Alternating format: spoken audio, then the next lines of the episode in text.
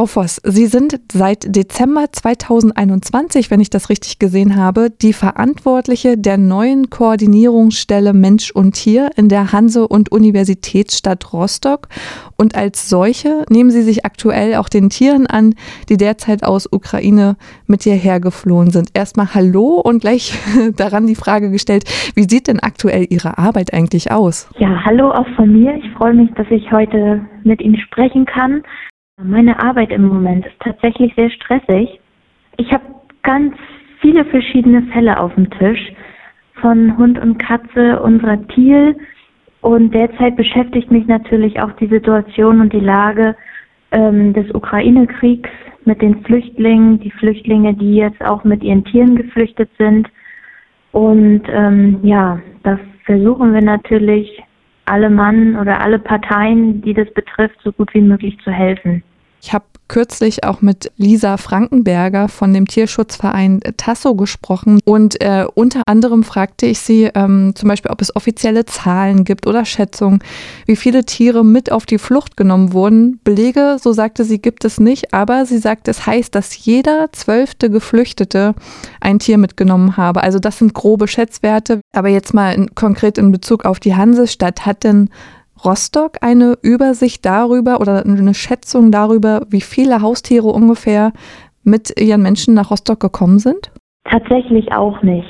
Also wir könnten jetzt auch nur grobe Schätzungen abgeben und ich kann mich der Dame von vom Tasso e.V. nur anschließen. Also soweit mir bekannt ist, gibt es keine Übersicht und keine Zahlen, wie viele Menschen mit ihren Haustieren hier nach Rostock gekommen sind, wie viele wir hier noch haben. Aber vielleicht äh, können Sie folgende Frage beantworten. Und zwar, also wenn man das auch nachvollziehen kann, wo sind denn aktuell Menschen konkret halt mit Haustieren untergebracht? Also ich hörte von der Hansemesse, dass es da wohl auch Menschen mit Haustieren gäbe, aber auch unabhängig davon gibt es noch andere Stellen? Es gibt auch noch andere Stellen. Von den Stellen, wo die genau sind, das behalten wir mal unter Verschluss.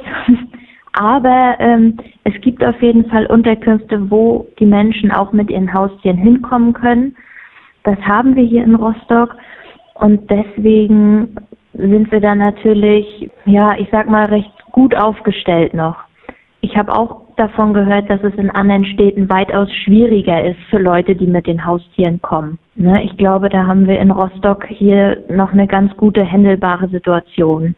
Ja, das ist auch das, was Frau Frankenberger von Tasso bestätigt hatte, dass ähm, zumindest in anderen Städten das äh, unmöglich ist für Menschen mit Haustieren zum Beispiel in Notunterkünfte zu gelangen, weil aus Sicherheitsbedenken, aus Platzmangel die Leute dann entsprechend abgewiesen werden. Mhm. Ja, das ist natürlich schwierig, ne? Und ich sag mal, gerade in, in sogenannten Gemeinschaftsunterkünften, wo es eigentlich von Haus aus nicht der Fall ist, dass die Menschen ihr Tier dort mit hinbringen können. Es ist einfach schwierig, ne? Und dann, dann müssen wir solche Situationen bedenken, dass wir ja gar nicht wissen, ob vielleicht jemand eine Tierhaarallergie hat, ob jemand vielleicht große Angst hat vor Hunden zum Beispiel. Dann kommt dann, dann noch so ein Hygieneaspekt. Also das sind so Bedenken von, von Leuten, die auch ihre Unterkunft anbieten. Das ist natürlich nachvollziehbar, aber wir freuen uns natürlich über jede Unterkunft, die sagt, es ist kein Problem, die Leute dürfen auch mit Hund, Katze oder Meerschweinchen und Wellensittich zu uns kommen. Da sprechen Sie gerade schon was an, weil das habe ich mich auch gefragt. Was sind das denn für Tiere? Also klar, Hund, Katze, da hat man auch entsprechende Bilder gesehen, aber was sind denn Tierarten, die unter diesen Geflüchteten mit dabei sind? Also Sie sprachen jetzt auch von Wellensittichen unter anderem, Meerschweinchen. Ja, und das sind Fälle, von denen habe ich tatsächlich auch nur gehört und gelesen. Also persönlich gesehen habe ich bis jetzt auch nur Hunde und Katzen. Hab aber davon gehört, dass also von kleinen Hamstern bis Meerschweinchen, Kaninchen und, und Wellensittich bis Papagei mit in einem kleinen Karton zum Beispiel mit auf die Flucht genommen wurden. Das sind ja auch alles sehr sensible Wesen. Kann man das einschätzen aktuell, wie, wie die Tiere seelisch damit umgehen? Haben Sie vielleicht selber auch ja, entsprechende Tiere gesehen und, und können einschätzen, wie, ja, wie es denen auch seelisch momentan geht? Also da würde ich jetzt auf jeden Fall nur aus meinen eigenen oder von meinen eigenen Erfahrungen sprechen. Die Tiere, die ich bis jetzt gesehen habe, waren zumindest erstmal körperlich bis auf eine Katze, die ich gesehen habe, alle in einer guten körperlichen Verfassung. Also da konnten wir jetzt nicht sehen von Unterernährung oder Dehydrierung. Das war alles soweit in Ordnung. Seelisch sieht es dann natürlich schon wieder etwas anders aus. Ne? Wir, wir können ja nur erahnen, wie es diesen kleinen Seelen geht. Und ja, wir können natürlich auch nicht in die Tiere reingucken. Wir können sie nicht fragen. Sie können uns leider keine direkte Antwort geben. Aber ich denke schon, dass leider das eine oder andere Tier Schäden davonträgt. Ich selbst habe es bei einem Hund erlebt, den ich gesehen habe. Der war deutlich verstört, nervös, hektisch, ängstlich, das volle Programm. Und da ist natürlich davon auszugehen, dass der seelisch und psychisch äh, Langzeitschäden davon tragen wird. Ne? Ja, also es, es sind, ist auf jeden Fall äh, sehr eindrücklich, was Sie, was Sie da berichten. Und ich glaube, da ist es nochmal zu erwähnen, dass es da auch ganz wichtig ist, und da weiß ich, dass jetzt auch demnächst gut gehandelt wird, dass die Tiere bei ihren Menschen bleiben. Also die Menschen, die wollen ihr Tier gerne bei sich behalten, das ist klar. Und, wenn man die Tiere jetzt noch woanders unterbringen würde, ich weiß nicht, ob das die Situation verbessert. Es gibt ja durchaus auch äh, Tierpsychologinnen, Gibt es erste Ansätze dahingehend, dass zum Beispiel TierpsychologInnen äh, mit vor Ort sind, um zum Beispiel auch die Tiere, wie Sie gerade sagten, irgendwie erstmal so erst zu betreuen? Das tatsächlich nicht, muss ich sagen.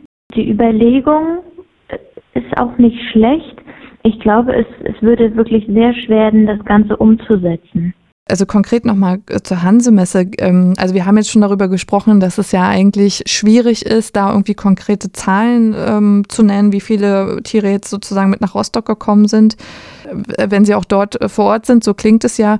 Wie können wir uns, die das jetzt vielleicht nicht mit eigenen Augen gesehen haben, wie, wie kann man sich dort die Unterbringung von Mensch und Tier eigentlich vorstellen? In der Hansemesse konkret. Ja, tatsächlich bin ich auch mal da anzutreffen und hoffe, ich kann das ganz gut beschreiben. Also ich sage es mal so, wenn man dort reinkommt, sieht man die Tiere nicht auf den ersten Blick, man hört sie auch nicht. Das heißt, die Tiere sind bei ihren Familien, es geht alles ruhig und gesittet ab. Wir haben jetzt im Laufe der Zeit es hinbekommen, dass wirklich alle dazu angehalten sind, sowohl Hund als auch Katze anzuleihen. Also es gibt ja auch für Katzen diese Geschirre mit Leinen dass die Katzen sich auch bewegen können, dass die auch mal raus können. Da ist jeder so für sich, ne? Keiner, keiner wird jetzt dann irgendwie von Hund oder Katze belästigt, der es nicht möchte, sage ich mal so, ne? Weil wie gesagt, da haben wir wieder diesen Aspekt. Es gibt auch Menschen, die haben Angst vor bestimmten Tieren. Gibt es äh, Veterinäre, die vor Ort sind, um äh, die Tiere zu versorgen, die zum Beispiel auch körperliche Schäden äh, davongetragen haben? Ich bin in Kontakt unter anderem mit dem Veterinäramt, was auch dort vor Ort ist, sich immer wieder die Lage anguckt, bespricht, was können wir machen, wie kann weiter vorgegangen werden. Unter anderem haben wir, glaube mittlerweile zwei Tierärztinnen an der Hand, die auch jederzeit für Notfälle zu erreichen sind. Also dahingehend sind wir wirklich gut aufgestellt. Ich habe beim bei unserer Tierärztin im Wartezimmer diesen Aushang gesehen, weshalb ich ja auch auf sie aufmerksam geworden bin. Äh, und da war ja auch tatsächlich die äh, Frage, ob es Menschen gibt, die äh, vielleicht Transportboxen abgeben könnten oder ich glaube Futternäpfe. Gibt es dann da konkret aktuelle Bedarfe? Ja, also tatsächlich kann ich zum einen immer verweisen an unsere Sachspendenliste.